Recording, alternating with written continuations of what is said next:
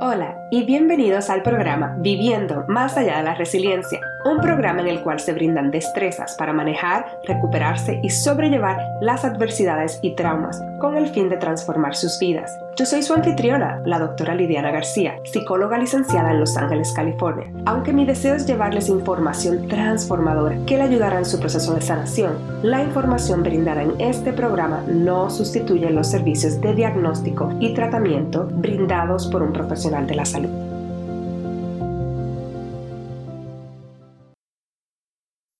Hola a todos y a todas, de nuevo muchas gracias por sintonizarnos. En el día de hoy tengo el placer de hablar de un tema muy importante y que también a mí me interesa mucho para seguir aprendiendo y más ahora que voy a tener un segundo bebé. En el día de hoy tenemos a Andrea Vargas, ella es una psicoterapeuta infantil y de niños y ella vive en el sur de Florida, así que para todos los que están en esa área cerca ya saben dónde la pueden conseguir. Y sin continuar yo acá hablando, que puedo seguir, vamos a presentar a Andrea. Andrea, muchas gracias por estar aquí. Es un placer para nosotros poder escuchar de ti y de lo que nos vas a informar. Gracias, gracias. Es un placer estar aquí. Háblanos un poquito de ti, del trabajo, de lo que haces y por qué te gusta tanto. Ok, como acabas de mencionar, soy psicoterapeuta infantil. Trabajo con niños de 0 a 21 años. Me enfoco más en la terapia de juego y el programa First Play es la, experiencia de juego que empieza, ya sabemos, desde cuando somos bebecitos. Me apasiona lo que es el apego y ayudar a los padres a fortalecer ese apego con sus hijos. Creo que es la base de todo, de todo. Cuando uno de adulto va a terapia, siempre nos preguntan sobre la niñez y la crianza, las experiencias. Entonces, me gusta mucho educar a los padres de, lo importante que son esos años, especialmente en los bebés. Sí, muy importante esos primeros cinco años y por eso que este segundo season completo va dedicado a esos primeros cinco años. Algo que quiero decir que lo mencioné en el de inglés que pienso que es muy importante es para mi audiencia que está escuchando esto, que dice, bueno, pero yo no tengo un infante, no voy a tener hijos, o ya mis hijos están grandes, ¿cómo esto me aplica a mí? Y quiero decir esto al principio porque pienso que es muy importante. Recuerda que en el primer season teníamos el episodio sobre la mm, reparenting, que lo pusimos como la recrianza o volvernos, volvernos a criar o para reparar cosas en nuestra crianza, lo pueden ver desde ese punto de vista, porque en este episodio de hoy pueden entender un poquito más quizás cosas que ustedes pasaron al ella ofrecer información que quizás le aplica a usted. Y también lo pueden utilizar para si ustedes no tienen infante y no quieren hacer eso necesariamente, pero con ustedes mismos, si quieren trabajar esa parte de volvernos a criarnos o esa, desde esa teoría, aplicar estas cosas para usted mismo. Así que lo escucha desde ese punto de vista. Sí, les recomiendo tener una mente abierta porque es algo muy importante y eso es lo que quería decir. Entonces, en general, ¿Nos puedes hablar un poquito sobre qué es la técnica de masaje infantil? Ok, so la técnica del masaje infantil eh, First Play fue creado por la doctora Janet Corning, que es una psicóloga. Ella también es terapeuta de juego y ella lo que hizo fue combinar la teoría del apego con la del desarrollo para crear un programa a ofrecerle a los los bebés de 0 a 2 años con sus padres, utilizando el, tocar de un, de un masaje junto con un cuento para ayudar a los padres a tener unos momentos muy especiales, muy lindos, eh, fortalecer ese apego y obviamente combinar todo lo que, lo que son los beneficios de un masaje infantil, que puede ser ayudarlos con el sistema digestivo, con el dormir, empezarles a desarrollarles el lenguaje y mm, practicar lo que es la corregulación, que es muy importante para el crecimiento del niño, para en el futuro que se pueda él mismo tranquilizar, que es muy importante y para nosotros también.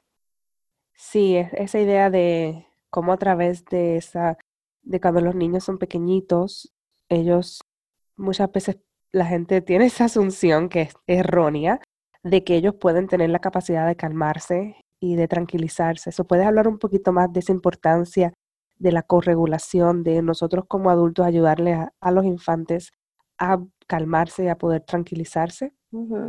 Cuando hay un infante que, mm, vamos a decir, está incómodo o está llorando, por eso es tan importante la corregulación, porque si la mamá o la persona que esté con ellos, lo esté criando, entiende las necesidades del niño en ese momento y el ser uno también estar en un estado como de tranquilidad para poder cargarlo o, hablarle o algo para que él vea y como que él reciba esa, esa paz y esa tranquilidad de uno como padre, eso mismo lo tranquiliza al bebé. Entonces, por eso se dice corregulación.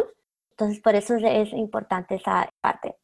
Sí, y, y, para los papás, por ejemplo, lo que estamos hablando así, como yo digo, en arroz y habichuela, en arroz y frijoles, o en, no sé, cómo lo quieran decir en su país, pero es esa importancia de que si un niño está llorando y se siente incómodo o algo, dejarlo solo, en especial durante la infancia, no va a ayudarle. Lo que necesitan es ese toque, ese abrazo, ese quizás esa voz de mamá, de papá, de abuelita, de abuelito que le hablen para ayudar a regularse y a sentirse bien, porque durante esa infancia, ese primer año, bebé estuvo dentro del vientre por nueve meses. Está experimentando el mundo por primera vez y puede ser muy, le puede dar mucho miedo. A mí, ¿a quién no le daría miedo si uno estaba en un lugar donde tenía todo, tenía la comida, tenía todo y de momento está fuera solo?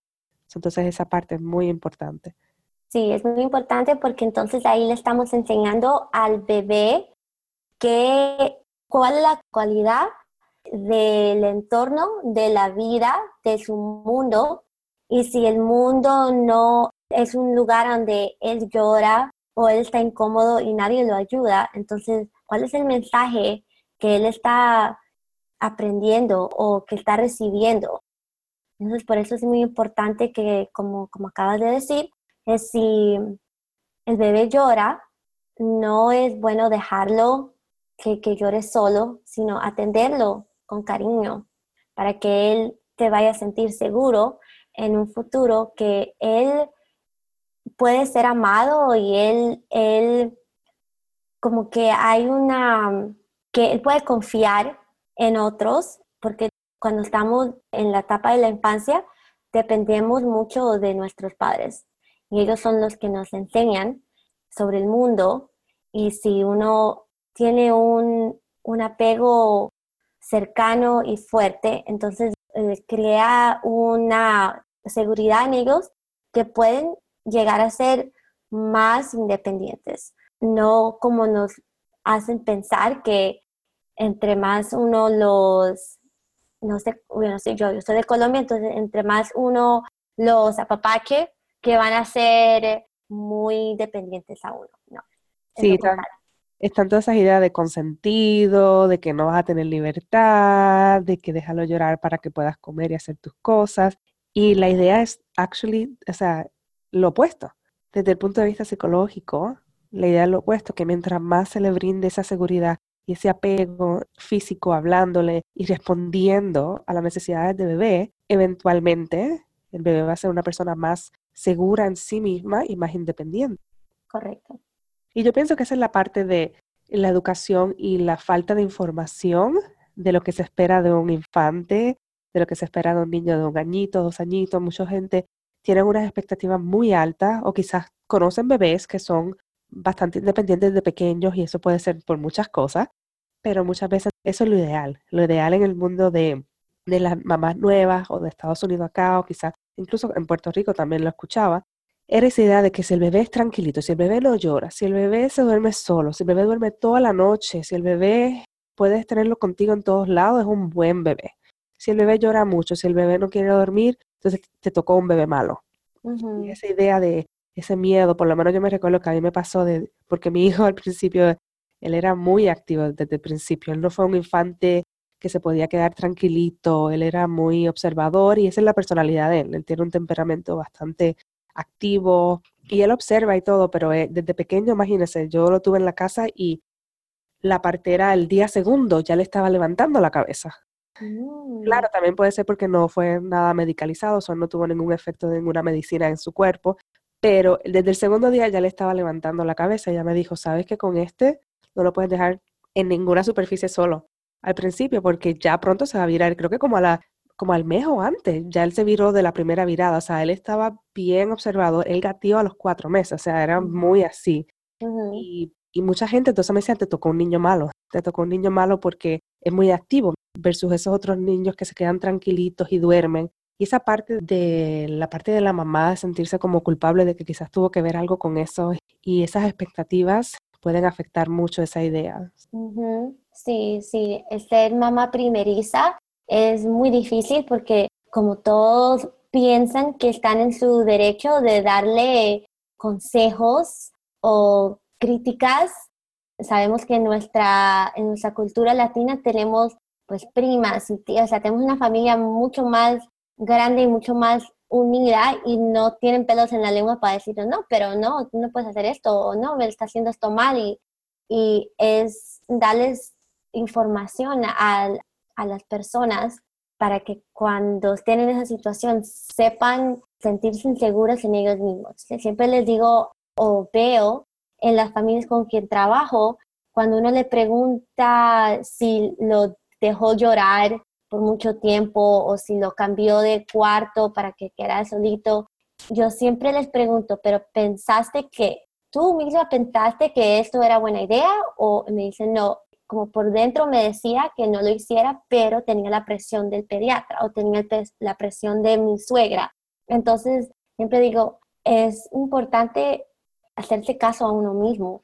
Creo que ese instinto maternal, que es único, muy importante. Y también pensar que las generaciones pasadas tenían información diferente. Han cambiado muchas cosas, pero hubo un tiempo que primero el parto era más como en la casa, como en los tiempos de antes, luego se, se metió al hospital, luego hubo un tiempo al principio que dormían a las mamás. O sea, ellas ni siquiera se acordaban, ellas iban, las dormían y el otro día amanecidas era que veían, oh, tuvo un bebé. O sea, todas esas cosas que pasaron y todas esas ideas de separar a bebé, ahora muchos hospitales están incluyendo esa importancia de tener a bebé contigo en tu propio cuarto, no, llevárselo. Y todas esas cosas han cambiado poco a poco porque están ahora siendo orientadas con todas estas teorías de apego y de la importancia de, la cercanía, de tocar a nuestros bebés y todo. ¿Pudieras hablar un poquito sobre esa importancia de, de lo que es el tacto? El tacto, ah, ok. Cuando me estabas comentando de lo que ha cambiado en los hospitales, ahora aquí se están enfocando bastante en ofrecerles en los momentos que pueden. Obviamente si hay una emergencia médica no lo pueden hacer, pero darles esos primeros momentos con su bebé piel a piel. O sea, no es que lo pongan en la cobijita, no, tienen que ser piel a piel y son unos minutos nomás, pero han estudiado esa parte de la importancia para el desarrollo del niño. Entonces ya están viendo, porque antes como que creo que nacía el bebé, lo limpiaban, lo, lo tapaban con la cobija y no, pero tiene que ser piel a piel.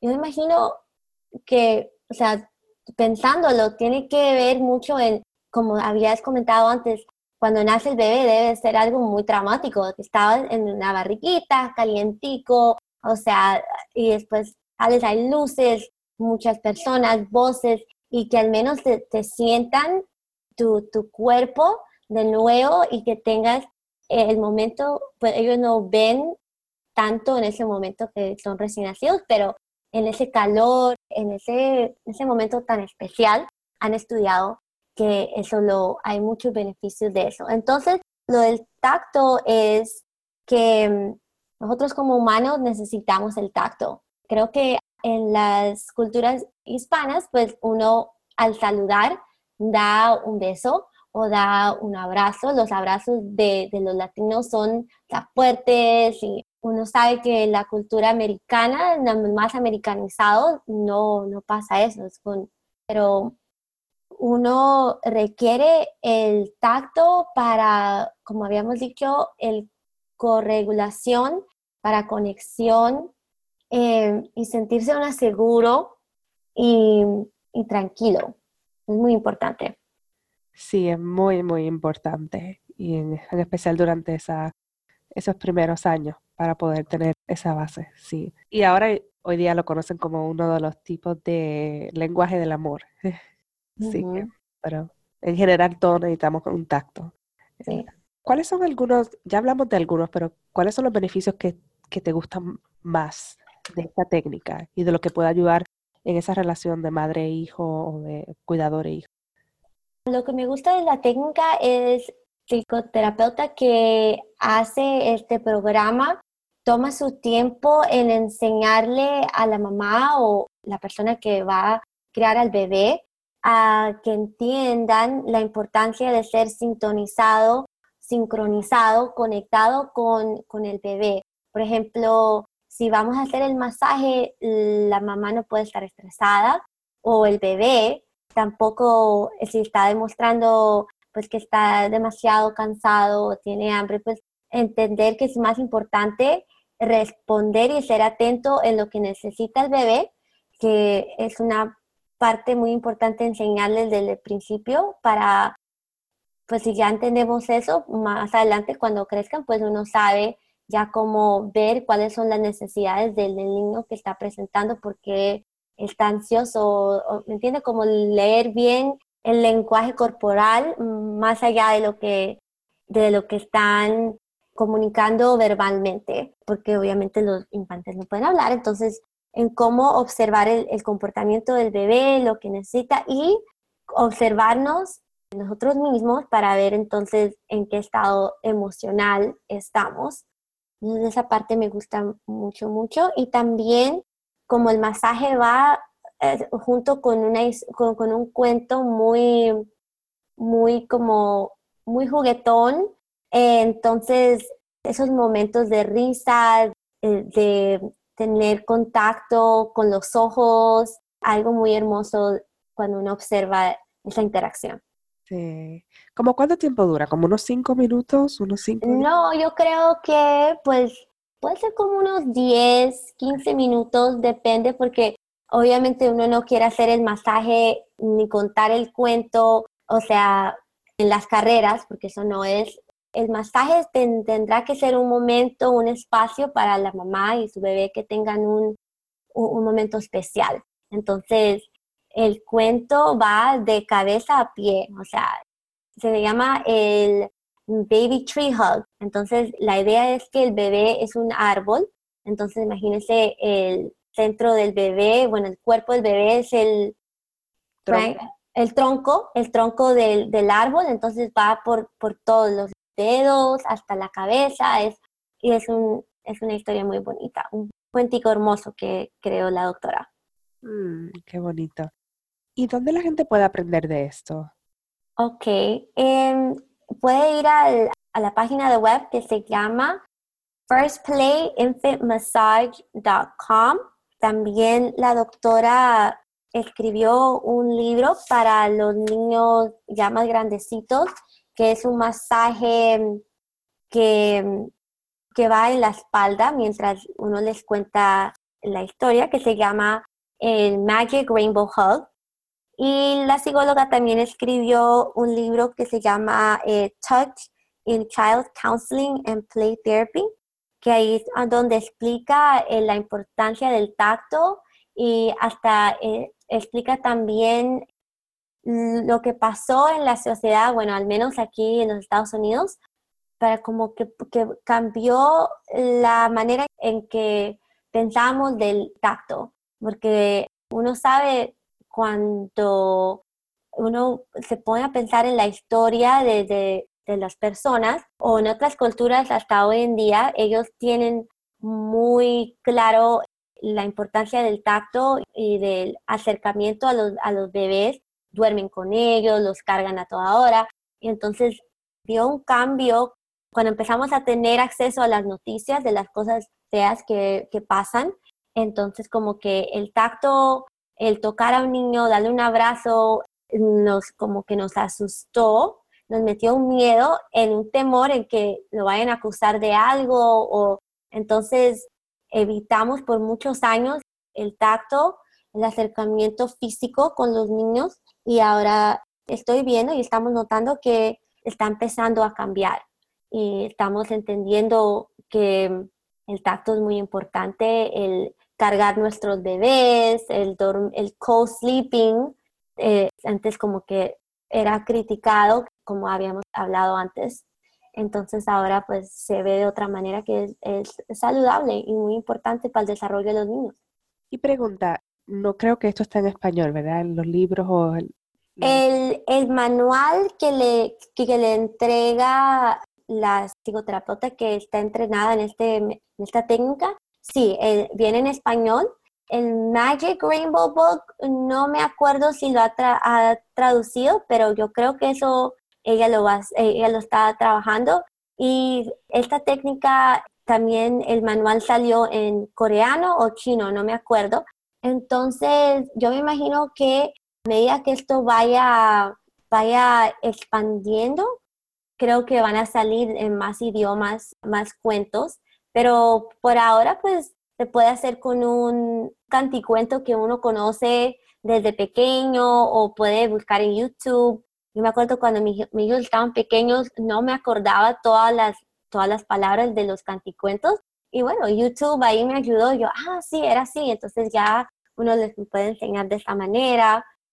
Puedes usar eso y la idea de de lo importante de, tomarse su tiempo puede ser después del baño con, una cremita, que le aplique la crema, que le cuente una historia o que le cante una canción, algo que sea parecido, porque como el, el First Play Infant Massage sí es algo que es a través de un terapeuta entrenado, porque no creo que hablamos de esto, pero se ofrece también ayudar a los padres, a las madres que han sufrido de depresión postparto o de ansiedad postparto o en los casos de adopciones o cualquier otra otra experiencia que pudo interrumpir el, el apego en la infancia. Entonces, por eso esta parte, este masaje especialmente es, es terapéutico eh, pero para hacer lo de las bases de la importancia del canticuento o del masaje, pues eso también podemos hacer a través de YouTube. O... Y porque muchas quizás de las personas que están escuchando dicen, suena espectacular, pero si no hay una persona que esté entrenada en eso, ¿qué puedo hacer? O sea, ¿cómo puedo comenzar hoy? Es una excelente idea, utilizar YouTube, utilizar Spotify, Google Play, el que quiera utilizar, Pandora, y buscar esas canciones. Usted se va a sorprender que van a estar ahí las canciones en su idioma y buscarlas y quizás empezar así. Y entonces, ¿qué cosa, qué tipo de, tacto les recomienda o masaje a lo que aprenden quizás la técnica, a lo que pueden buscar una, una persona? ¿Qué cosas pueden hacer hoy día o a lo que ven si hay alguien cerca de ellos? Ok, Vamos a, utilizar el ejemplo de cuando uno mismo va a un masaje o cuando uno mismo va a que nos hagan las uñas y que nos cojan la mano. Ese no, no puede ser muy, muy fuerte, pero tampoco muy, muy suave, porque entonces no, no es un masaje, sino una caricia, no es un masaje. Entonces, como medir un poco la intensidad de la presión que uno va a usar en el, en el masaje y pues empezar con los deditos, que los pies, que los bracitos, que la espalda y tratarse, estar muy pendiente de la reacción que está teniendo el bebé.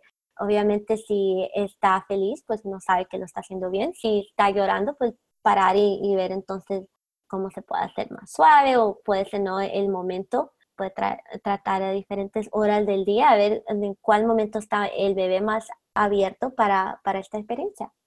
Sí, es muy importante, sí.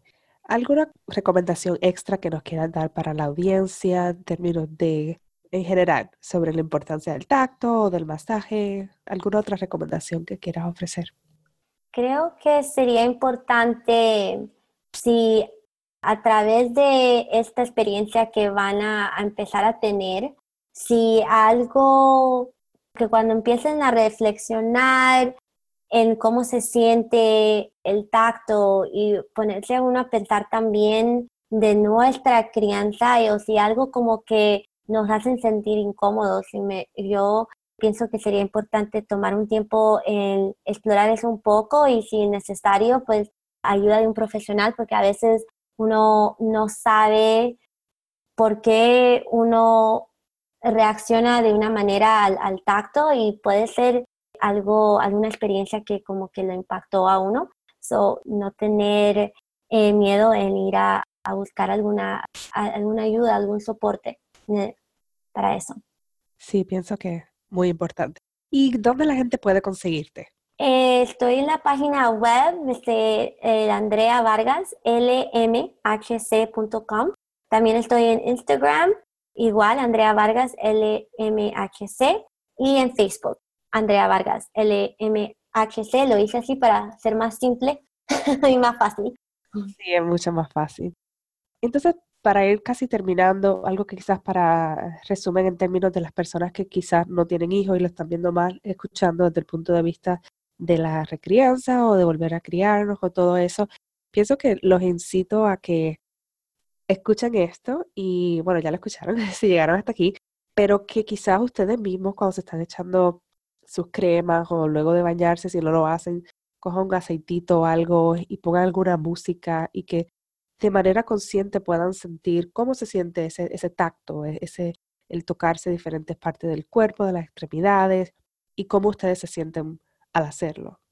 Y sería interesante poner música de, oh, sí, claro, claro. de cuando éramos pequeños a ver qué cosas salen. Yo he ido a talleres en los cuales eso es lo que utilizan.